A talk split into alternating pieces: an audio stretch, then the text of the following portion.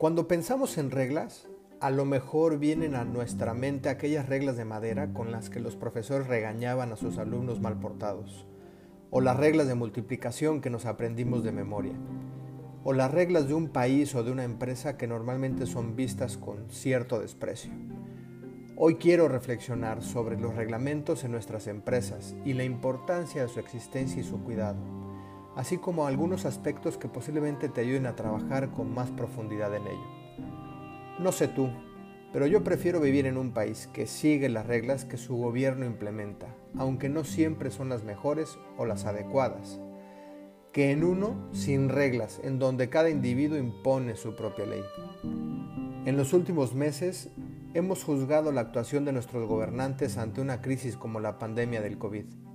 Y es natural que cada ciudadano tenga una opinión respecto a los acontecimientos y las decisiones de sus representantes.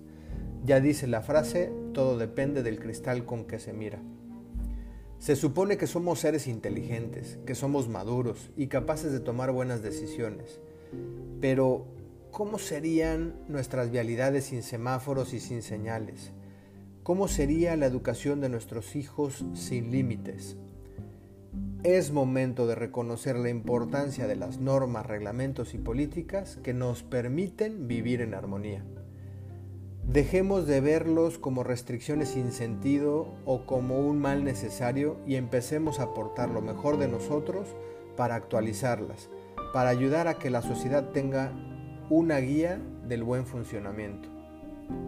Me gusta pensar que los reglamentos son como una vialidad que ayuda a los vehículos a transitar con orden, minimizando los riesgos innecesarios y dando claridad del destino.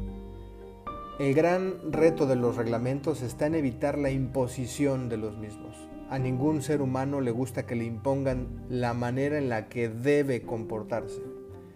Es justamente eliminar al ser racional e inteligente y convertirlo en un títere de las circunstancias.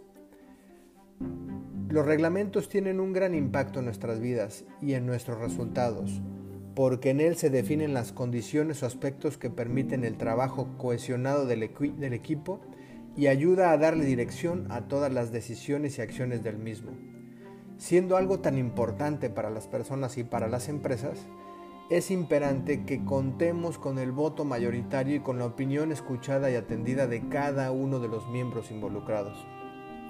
De alguna manera los ciudadanos los ejercemos con el voto y los empleados deberíamos igualmente poder discutir y llegar a acuerdos hasta sentirnos cómodos y tener la sensación de haber participado lo suficiente en definir y reconocer las reglas del juego. Un juego en el que igual somos protagonistas todos los días. Si la empresa es nueva o incluso está por abrir, es mejor ya haber definido las reglas que quieres que vivan en tu negocio. Aunque entiendo que a veces es difícil visualizar los puntos a tratar cuando no se han tenido experiencias suficientes, es decir, casi siempre las reglas son una reacción hacia los sucesos incómodos en nuestra organización.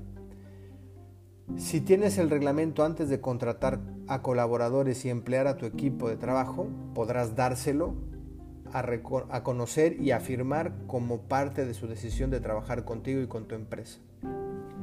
Pero si ya está operando tu negocio, más vale que dialogues y negocies con tu equipo cada regla, como parte del involucramiento necesario para que las cosas funcionen adecuadamente.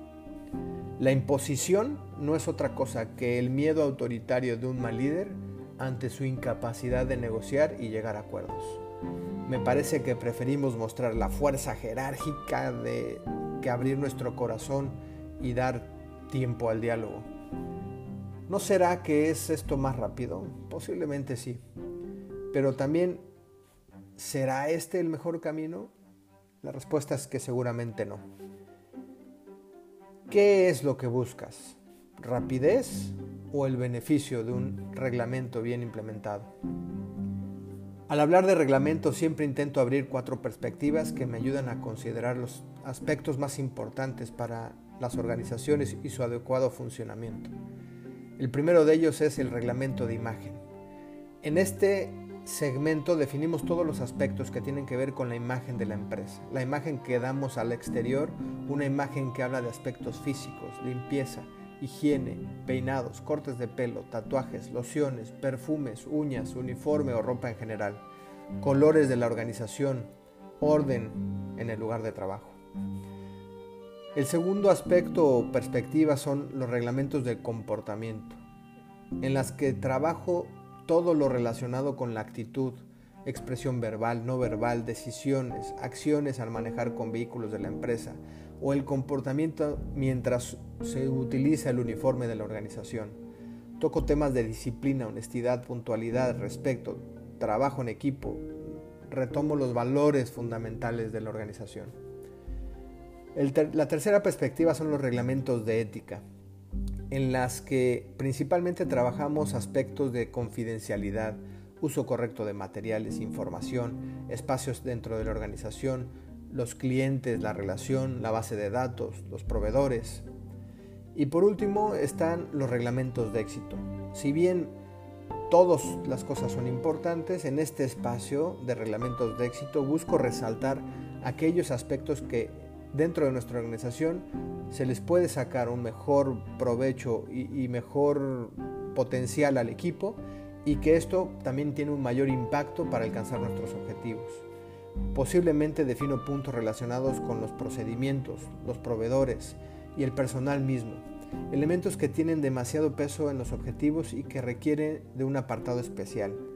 Recuerdo en una de mis empresas que uno de estos reglamentos de éxito era, por ejemplo, no despedir a nadie sin mi consentimiento o no cambiar a un proveedor sin mi consentimiento. Me parece importante sugerir que no se trata de robotizar todos los aspectos de tu empresa, sino de enfocarse en acordar y documentar solo aquellos puntos que realmente te interesan, que realmente hacen la diferencia, que crean la cultura dentro de tu organización. Empieza por lo importante y asegúrate de hacerlo bien, y luego vas ampliando los reglamentos hacia otros aspectos de tu negocio. Concentra tus esfuerzos en humanizar las reglas, sin suavizar su aplicación o implementación. Mi padre siempre me decía, sé suave en la forma, pero duro en el fondo. Y creo que explica exactamente lo que se debe hacer. Las reglas son binarias, se cumplen o no se cumplen, pero tu trato siempre debe ser humano y empático. Y si, te estás preguntando cuál es la diferencia entre política, norma y reglamento, aunque podríamos entrar en detalles sobre lo específico o restrictivo de cada uno, te sugiero que dejemos esto a un lado, estos formalismos lingüísticos, y que lo que escribas sea claro, sea completo, sea acordado y sea respetado. Más vale que tu esfuerzo esté en el correcto funcionamiento de las reglas o políticas o normas dentro de tu organización. Imagina el impacto que tiene un buen reglamento en tu organización. Tu equipo sabrá qué se espera de cada uno, sabrá cómo actuar, si se cumplen o se hacen cumplir. Las organizaciones, la organización completa estará alineada hacia los resultados. Las personas trabajarán con más orden, mejor coordinadas. Tira las reglas impuestas y retoma el camino del trabajo en equipo, colaborativo y de alto impacto en tu organización y en tus resultados.